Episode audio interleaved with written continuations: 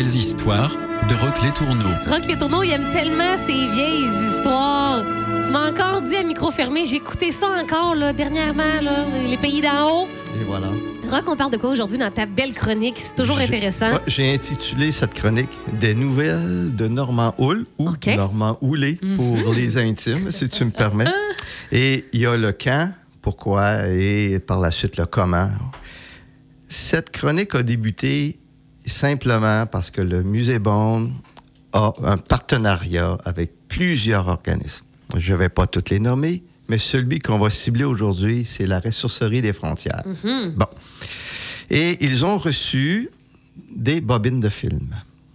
Et à leur surprise, ils ont vu Normand Hull. Et comme on dit, le petit drapeau rouge s'est soulevé. Ils ont contacté le musée. Ils disent On croit que vous auriez peut-être hum, intérêt à venir voir ce qu'on a. Et naturellement, euh, un musée étant aussi vorace, a tout récupéré les bobines. Euh, et c'est de là a débuté cette histoire assez intéressante et loin d'être terminée, soit dit en passant. 19 boîtes métalliques avec plus de 20 bobines de film.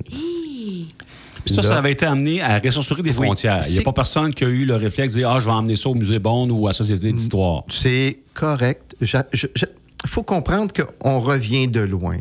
Si tu me permets, les Québécois, on revient de loin.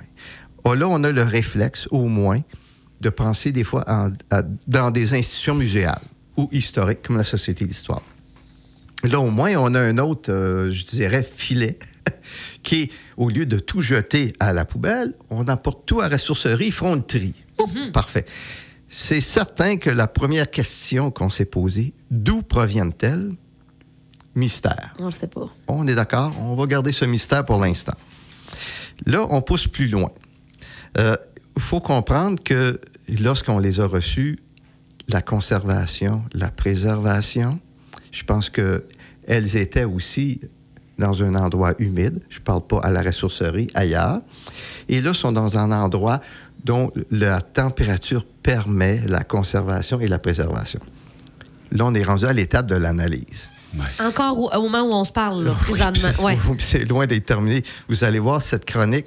euh, j'ai bûché, j'ai trébuché et je fais des fois des, des liens sans avoir de preuves concrètes, mais on, on va, y, on va y revenir. T'as trébuché ou t'as trébuché? Trébuché.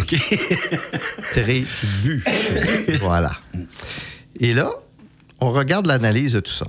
On parle de 20 quelques bobines. Euh, Si tu- vous me permettez, je vais en énumérer quelques-unes, puis après ça, je vais m'attarder à trois surtout.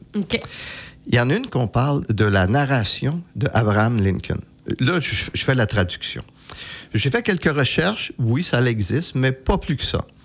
Il y en a une sur la musique de Martha. Rien d'extraordinaire comme tel.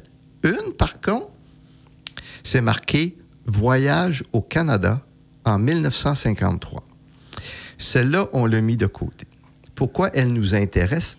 Notre déduction, c'est qu'il est venu à Quaticook. On espère. Et si c'est le cas, il a filmé ce voyage. Et ça, c'est une chose qu'il faut comprendre que les musées adorent le visuel. On a souvent une photo, mais lorsque c'est filmé, on en a très peu. Et c'est certain que celle-là, on va de la travailler pour voir quel était ce voyage. Et imaginez qu'il a filmé pour 45 minutes de Quaticook en 1953. Et là, je vais relancer tout le monde, même ceux qui nous écoutent. à- Essayez d'aller me trouver 53 minutes de Quaticook filmé. On est toujours en attente. Et ça, ça en est une première qui, qui vaut la peine d'être euh, regardée. Une qui est intéressante. Et là, il faut dire que les périodes dont je fais référence, c'est après sa formation de la Chou- Chouinard Institute à Hollywood. C'est après, on parle des années 50 et plus, là. Ce qu'on retrouve, et ce que je vais mentionner, 1952 à 1957. Il n'avait pas encore débuté son fameux studio, c'est-à-dire qu'il était à l'emploi. Euh, puis, euh, c'est évident que c'est pas facile de trouver pour qui il travaillait, mais il possédait ces bobines et c'est ça qui nous laisse croire qu'il était probablement au travail, pas propriétaire, au travail à l'intérieur de ces téléséries ou films. Une de 1952, euh, c'est la série numéro 19 de 23 épisodes qui appelle Big Town. Ça a été filmé en 1952, c'est 23 épisodes, dont une, c'est Please Murder Me, qui a été diffusée le 30 octobre 1952. On l'a. On l'a. Cette... Et là, je me suis permis, Marie-Pierre, de faire des recherches et souvent, on les retrouve. Et c'est quoi ça, Please Murder Me? C'est c'est une télésérie. Prenons District 31. Bon, bien, il y a eu tant d'épisodes, puis il y en a une qui avait été titrée. Euh, Voyez-vous que Big Town est le nom de la télésérie. Puis, elle était une télésérie de 23 épisodes. Celui qu'on a présentement en main, c'est l'épisode numéro 19 qui s'intitule Please Murder Me. Bon. On sait qu'il était là. Et là, force de fouiller, quel était son métier? Il faut revenir à la base. C'est un designer de décor ou un créateur de décor? Là, ça commence à être intéressant. Et cette série où, que j'ai pu visionner rapidement, j'ai, regardé le générique au début en espérant peut-être voir Norman Hall ou quelque chose qui me ferait un lien, et vers la fin. Et c'est tout le contraire d'aujourd'hui. hein. Aujourd'hui, lorsqu'on a un film, à la fin, vous prendrez le temps de regarder le générique. Tout est mentionné. À cette époque-là, c'était loin d'être le cas. Bon, tout ça pour dire qu'on a sept bobines de sept épisodes. Mais c'est à ce moment-là aussi qu'il y a eu un contrat. Dans le fonds d'archives du musée, on sait qu'il a été engagé par une compagnie de télévision qui est CLAC, K-L-A-C. Ça, c'est en 1952. Bon, là, ça cadre bien avec cet épisode. Est-ce qu'il a été dans le décor? Est-ce qu'il a été au sein de cette entreprise-là de télévisuel? On ne sait pas. Mais faut comprendre pourquoi a-t-il conservé tous ces bobines? Et si on en déduit, si on conserve des biens, nous, parce qu'il y a de l'émotivité, il y a quelque chose, un geste professionnel qui nous touche. Ça, c'en est une qu'on va regarder plus loin. Et cela s'en vient vers les plus intéressants. On va se rendre. Ah, il y en a une autre, c'est vrai, je ne veux pas aller trop vite. Il y en a une écrite en français. C'est marqué Le Feu. Ça aussi, ça doit piquer notre curiosité, puis on, on va essayer de la visionner, si vous me permettez. C'est Est-ce que c'est un Tu vous allumes là, avec ça. ça. Ouais, je, je- voilà le jeu de mots. J'espère que je ne vais pas t'éteindre. Tout simplement, c'est qu'on ne sait pas si c'est un lien avec un feu en Californie ou peut-être ici. On ne sait jamais. Euh, c'est pourquoi que on va regarder ce visionnement-là. Voilà, là, on- là, on commence les. Moi, j'appelle ça mes pièces de résistance. Là, Là, on est dedans. là. Parce que ça pourrait être le feu de 1959, le- le- la fameuse. Là, euh, On ne sait pas. C'est ça que je trouve à la fois mystérieux et captivant. Puis D'ailleurs, comme j'ai dit au début, ça ne sera pas la dernière sur Norman Hall ou c'est- il pourra avoir une suite à cette chronique. 1957, il y a le- la compagnie American International Picture a fait deux films. Et on a les bobines au complet. C'est I Was a Teenage Werewolf et I Was a Teenage Frankenstein, 1957. Et ça, on les retrouve sur Internet. Ah, Je les ai visionnés. Ah oui? Ils ont à peu près, quoi, une heure quelques chacune. Et c'est là que je cherchais là aussi dans le générique, un peu Normand Willy. Mais je reviens encore à la base. Il était là. Pourquoi on a ces bobines? Pourquoi elles sont là? Et euh, c'est quoi son implication? C'est tout de même à travailler. Mais euh, si vous prenez le temps, je, je je- vous lance l'invitation et ceux qui nous écoutent, allez voir ces films. C'est intéressant parce qu'on retourne en 1957. Imaginez-vous pas de voir un décor de 2020. là. Il faut s'imaginer ce qu'il a été créé pour ces films d'horreur. Il y en a un autre aussi, film, c'est sur l'histoire de la compagnie d'automobile Studebaker. 10 minutes. On a la bobine au complet. C'est très bien à visionner. Là encore, Ça, c'est une publicité. C'était Oui. davantage une publicité. Oui, oui, c'est une publicité, puis c'est très logique parce qu'il il a fait beaucoup carrière dans le volet Tout à commercial. fait, absolument. Et voilà. Et ça, on, on- on- là aussi, on travaille. Là aussi, le générique ne fait pas mention. de rien.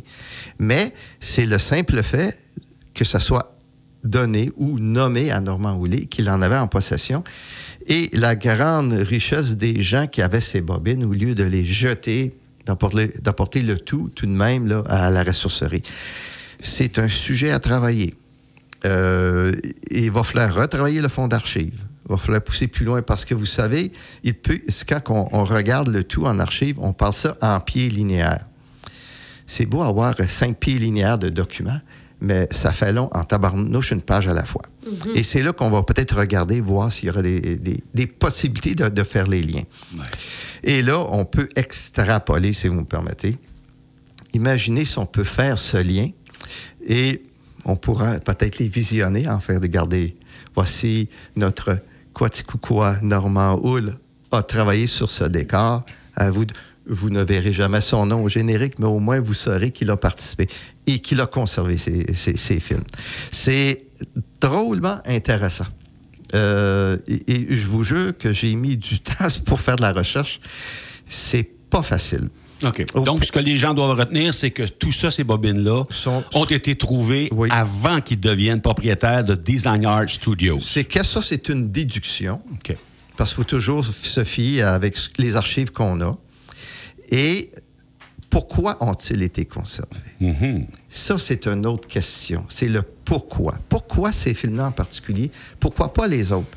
Et c'est là qu'on peut se regarder. Mais je vous dis, le film sur les euh, Teenage Frankenstein et Werewolf, euh, lorsqu'on regarde le décor, moi, j'ai- pas trop suivi un peu l'histoire. Je, je me suis mis dans la peau. Est-ce que c'est vraiment lui qui a participé à ce décor? C'est une possibilité.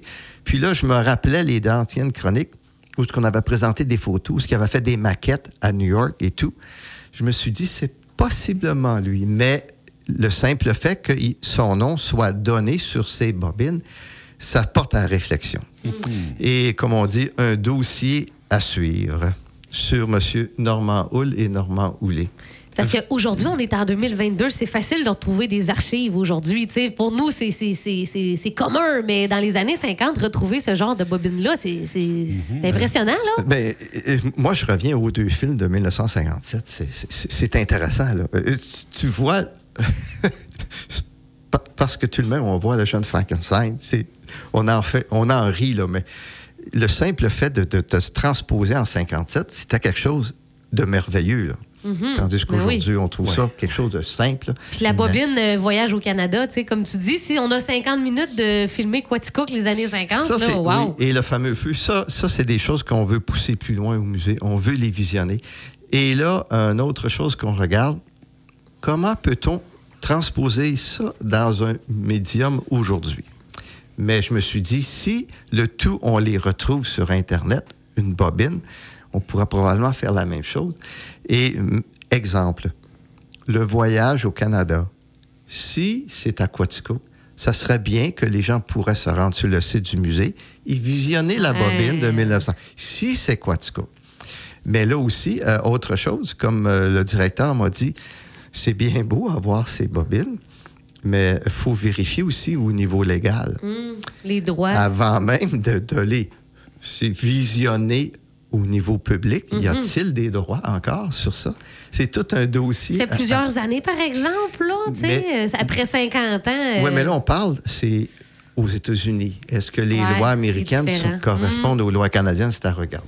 C'est intriguant, c'est intriguant. Le Oui. feu rock, le fameux feu, la conflagration à Quaticook qui a détruit une partie du centre-ville, c'est en 49, ça? Oui. Donc, ça serait peut-être plausible, le feu. C'est possible. Ça correspond avec ces années-là, quand même. oui, c'est possible que quelqu'un, il a décidé euh, de, de- de tout simplement prendre possession d'une pellicule de ce, ou du, du feu, Ouais. comme tel qui a été filmé, et de regarder. Mais euh, j'avoue que son voyage, le feu, puis les autres, ça, ça, c'est loin d'être terminé, si vous me permettez. C'est c'est loin C'est d'être vraiment terminé. intriguant, en tout cas. Oui, il va falloir qu'on qu'on contacte, qu'on aille plus loin. Parce que American Inter- International Pictures, euh, on sait que ça a existé. On pourrait contacter la compagnie ou Ouais, quelqu'un ouais, qui a les archives de la compagnie, essayer d'avoir un C'est petit peu beaucoup plus. de temps, hein, faire toutes ces recherches-là. Oui, puis en plus, on a trouvé aussi, euh, dans le fond d'archives, des chèques de paye. Oh! Oh! Ouais, on ne sait pas, là. On va voir, est-ce qu'on a un lien? On sait quand il était propriétaire, mais là, il a été embauché, il y a eu des payes d'où proviennent-elles? Ça va être à regarder ça aussi. Ouais. OK. Ben, merci voilà, beaucoup, Rock. pour M. puis, Normand euh, Houle ou Houlet. on, on en aura peut-être euh, Oh, davantage d'infos au cours des prochaines semaines, prochains mois. Je suis convaincu qu'on va en avoir, mais il va falloir être patient. Oui. Est-ce que tu as déjà ton sujet pour la semaine prochaine, mon cher Rock, ou pas encore? Non, pas encore. Non? Pas encore. OK, c'est à suivre. Donc, on se donne rendez-vous lundi prochain. J'ai des idées, mais pas encore. Je, je sais, tu bourdonnes, tu, tu- tu bouillonnes plutôt d'idées, euh, Rock. Merci Ouais. beaucoup. Ça me fait plaisir.